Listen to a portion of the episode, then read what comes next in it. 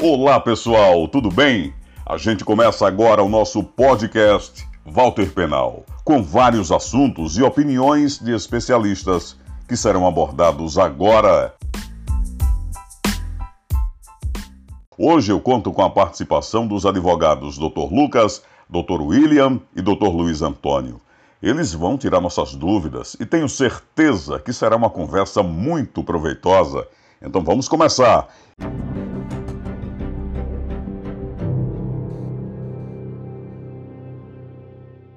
Falar agora de ameaça. Começar com ameaça.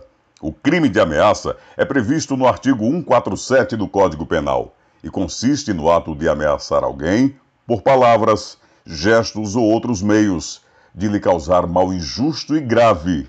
E como punição, a lei determina a detenção de um a seis meses e multa.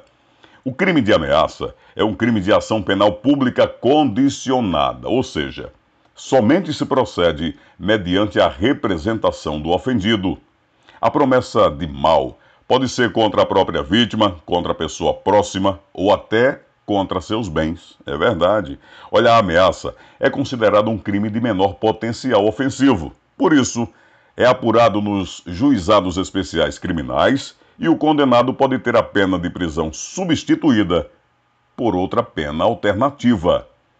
Para a ocorrência do crime, não precisa que o criminoso cumpra o que disse, não. Basta que ele tenha a intenção de causar medo e que a vítima se sinta atemorizada. Frise-se que a ameaça é um crime de ação pública condicionada à representação. Isso é, a vítima tem que fazer o boletim de ocorrência e dizer que quer dar seguimento na ação criminal, que quer representar contra o seu agressor para que a ação penal tenha seguimento, tá? E eu já começo com o doutor Luiz Antônio. Doutor Luiz, no caso, se eu ameaçar uma autoridade, uma autoridade, né? A exemplo do presidente da República, eu vou ter uma penalidade maior por ele ser uma autoridade? Ou é a mesma penalidade de uma pessoa comum? Digo uma pessoa que não possui um cargo de tal autoridade como a presidência da República. Pois não, doutor Luiz? Olá, Fábio. Olá, colegas e olá a todos que vão escutar esse podcast. É, antes mesmo de responder essa pergunta, que é muito interessante, gostaria de explanar um pouco mais sobre o crime de ameaça. Bom, como você já falou, o crime de ameaça consiste em ameaçar uma pessoa, ou seja, ameaçar alguém, seja de mal, injusto e grave. Mas como esse crime de ameaça ele pode acontecer, ou seja, ele pode ser efetivado. É, existem diversas formas desse crime de ameaça ser concretizado. Exemplo, pela fala, é, pode ser gravado através de um, de um áudio, assim como esse podcast está sendo gravado. Pode ser escrito, seja por meio de carta, um recado, um e-mail, até mesmo e-mail. Ou seja, escrito através, pode ser através de aplicativo como WhatsApp, Instagram. Pode ser também feito por desenhos, símbolos. Por exemplo, um símbolo de uma caveira, é, que normalmente significa morte. Esse é um exemplo de que pode ser um símbolo de crime de ameaça. Meu caro Fábio, mas para que a gente possa ter uma compreensão mais aprofundada deste tema de crime de ameaça, é necessário a gente ter uma compreensão sobre as classificações. É, eu irei destrinchar algumas para que essa compreensão venha à tona. Em relação à classificação, é, o crime de ameaça ele pode ser ele é classificado como doloso, porque há a intenção de causar mal a alguém. Ou seja, quando você ameaça uma pessoa, você tem a intenção de fazer mal a ela. Mas ele também pode ser classificado como crime comum. Isto porque qualquer pessoa pode cometer o crime de ameaça. Ou seja, o sujeito ativo pode ser qualquer pessoa. E o crime de ameaça também é classificado como forma livre, ou seja, o contato é dispensável. Para que haja o crime de ameaça, não é necessário ter o contato. Por isso que ele pode ser feito através de, da fala, através da escrita não, não, não necessita de contato físico para que haja o crime de ameaça. E também existem as classificações que, em regra, ou geralmente acontece, como no caso da unissubsistente, que ela diz que só basta apenas um ato para que o crime seja realizado, ou seja, o crime de ameaça, para que ele seja realizado, basta apenas um ato. Por quê? Porque a outra classificação diz que ele é instantâneo, ou seja, há uma consumação imediata no crime de ameaça. E também ele é unilateral, ou seja, ele é cometido por uma pessoa. Ele só pode ser cometido por uma pessoa. No caso também pode ser por mais de uma, mas tipo separadamente. Tipo, eu cometo uma ameaça com Maria, é, João comete uma ameaça com Maria.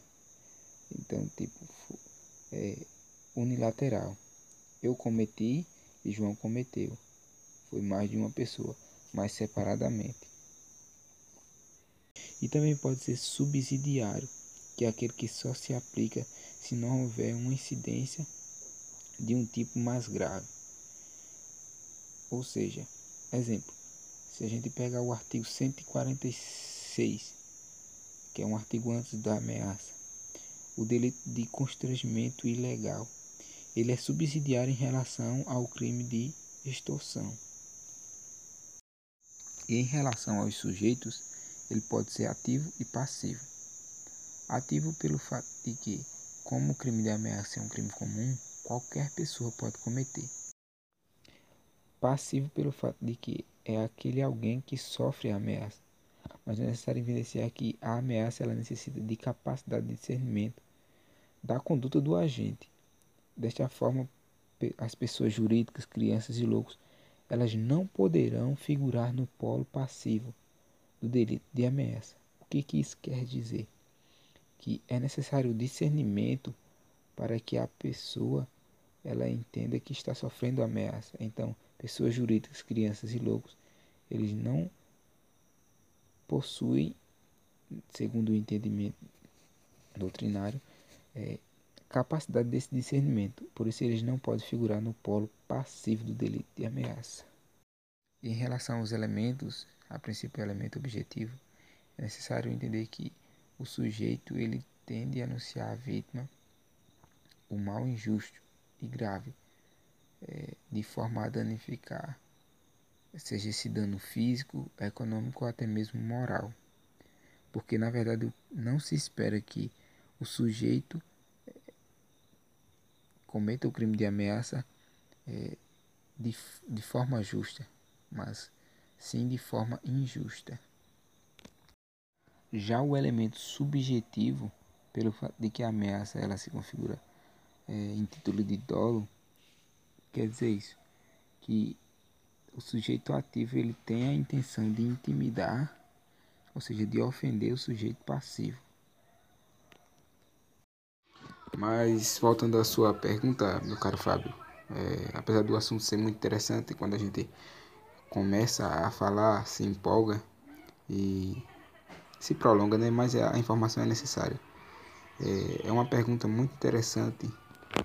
Apesar do, do crime de ameaça ele não ser tão extenso como alguns outros crimes, é, em relação a, a ameaças relacionadas à autoridade, ele possui algumas nuances e especificações bem, bem claras, como com relação à autoridade, como bem perguntado por você.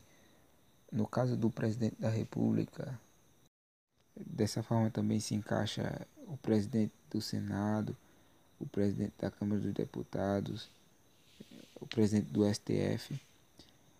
Esse tipo de ameaça ele não vai se configurar como crime de ameaça em si, mas sim como crime contra a segurança nacional. Dito isto e assegurado pela Lei 7.170 de 83, no seu artigo 28. Então, crimes contra autoridades, é presidente da República e outros aqui que eu citei anteriormente, se configuram como crimes contra a segurança nacional. Muito obrigado, Dr. Luiz Antônio, pela participação com a gente aqui no nosso podcast.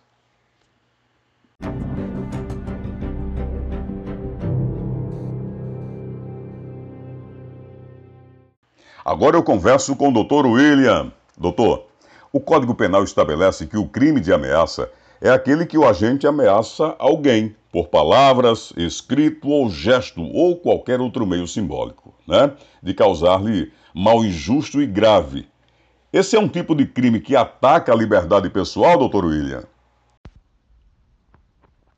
Sim. A, a pena para quem comete esse crime é detenção de um a seis meses ou multa. Percebe-se que essa punição não é da mais rigorosas. Praticar essa ação de ameaça vai ter o intuito de intimar alguém, prometendo a prática de fazer algum mal. Com isso, o mal ele deve ser futuro para que ela possa se caracterizar como um crime de ameaça. Esse crime é praticado de forma livre. Qualquer meio que o agente for utilizar pode ser configurado como delito. Algumas legislações preceituam que o mal deve consistir em um crime.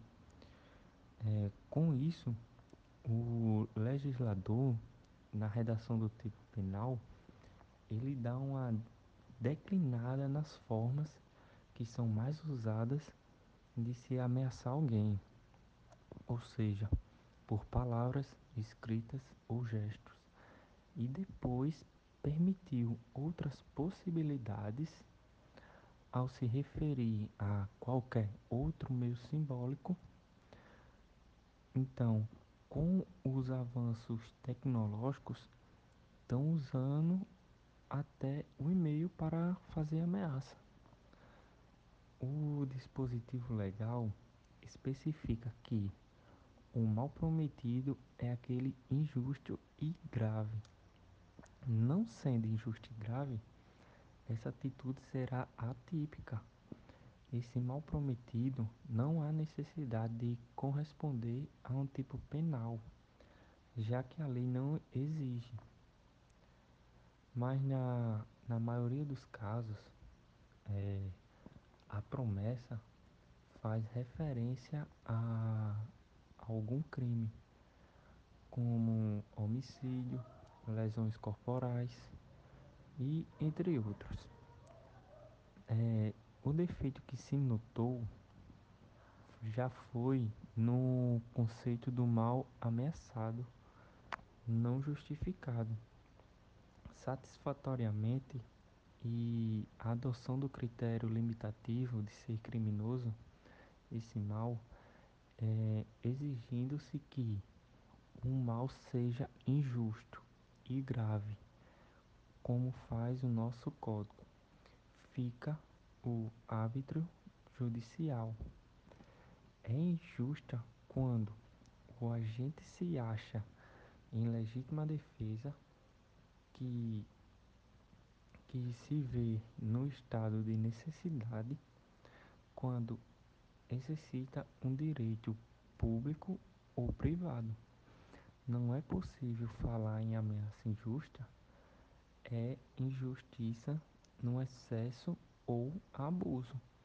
Injusto da, da ameaça determina-se objetivamente. A, a grave já é ameaça que pode causar dano efetivo ou potencial de importância a, a um bem jurídico, pessoal ou patrimonial. Quem ameaça a outra com uma arma de fogo descarregada não vai ter a intenção de ferir ou matar o ameaçado sabe muito bem que isso não lhe é possível. A vítima que ignora o estado da arma pode amedrontar-se.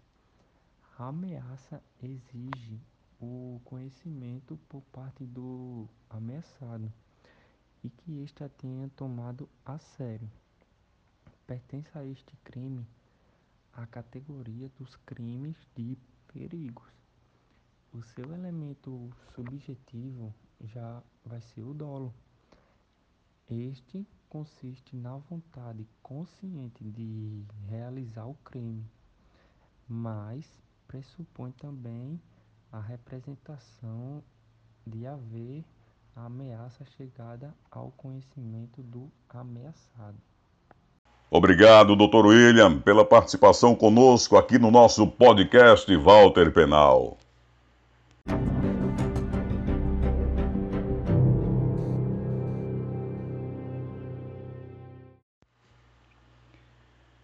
Recebo também aqui no nosso podcast a participação do Dr. Lucas. Doutor, a doutrina costuma classificar a ameaça em algumas espécies, não é verdade? Na verdade, são cinco classificações. Né? A primeira, a ameaça direta, que é aquela que incide sobre a pessoa ou patrimônio da vítima. Segunda, nós temos a ameaça indireta, né? que incide sobre pessoas próximas à vítima. Terceiro, nós temos a ameaça explícita, é aquela feita diretamente de maneira clara, sem sutileza. Pode estar, por exemplo, se alguém, alguém dizer que vai agredir ou matar alguém. Isso claramente é uma ameaça explícita. Em quarto, nós temos a ameaça implícita, né, que é aquela feita sutilmente, né, indiretamente, de forma velada. Por exemplo, dizer a alguém que ela ficaria muito feia com os dois olhos inchados, ou dizer que a outra pessoa naquela região costuma resolver ah, as coisas ali é, questão da faca. Né? E por quinto, nós temos a ameaça condicional, quando, quando a ameaça do mal ela está condicionada a alguma ação ou omissão da vítima. Que, por exemplo, se você repetir que lhe dou um tiro, é uma, totalmente uma ameaça condicional. Assim, Fábio, vale salientar também que para a configuração do crime, é, o mal ameaçado ele deve ser aqueles que, que, que se encontram na esfera da ação do autor. Então, se a ocorrência ou não do evento não está vinculada à atuação do agente, se configura o ilícito. O exemplo disso são ah, pessoas que rogam pragas e, e, e, maldições. Então, se alguém diz para outra pessoa, vá para o inferno, eu quero que você morra, não ocorre um crime de ameaça. Embora possa eventualmente se caracterizar a injúria, né? mas esse não é o caso aqui tratado. Mais uma pergunta aqui para o Dr. Lucas. Doutor, o crime de ameaça se consuma somente quando a vítima se sente intimidada? Acho que aí vale um destaque, né? Porque consumação ela se dá no instante em que se verifica a percepção da ameaça pelo sujeito passivo. Ou seja, no momento em que a vítima toma conhecimento do conteúdo da ameaça, pouco importando sua efetiva intimidação. Então, dito isso, nós podemos dizer que sim, o crime de ameaça ele é formal e, e, e se opera com a ciência da vítima sobre as ameaças que se sente intimidada, encurralada, né, com a promessa do mal injusto. Obrigado, obrigado, doutor Lucas. Muito obrigado, doutor Luiz Antônio, doutor William, por essa disponibilidade de estarem aqui com a gente no nosso podcast Walter Penal. Muito obrigado. Assim a gente encerra o nosso podcast de hoje. Espero que vocês tenham gostado, não é verdade? E claro, a gente vai abordar outros assuntos em breve. A gente vai estar sempre aqui com os nossos convidados abordando assuntos que dizem respeito a você, que é do direito penal, você que é integrante da justiça, você que está sempre antenado nos assuntos que dizem respeito ao nosso direito. Um grande abraço a todo mundo e até o próximo podcast Walter Penal.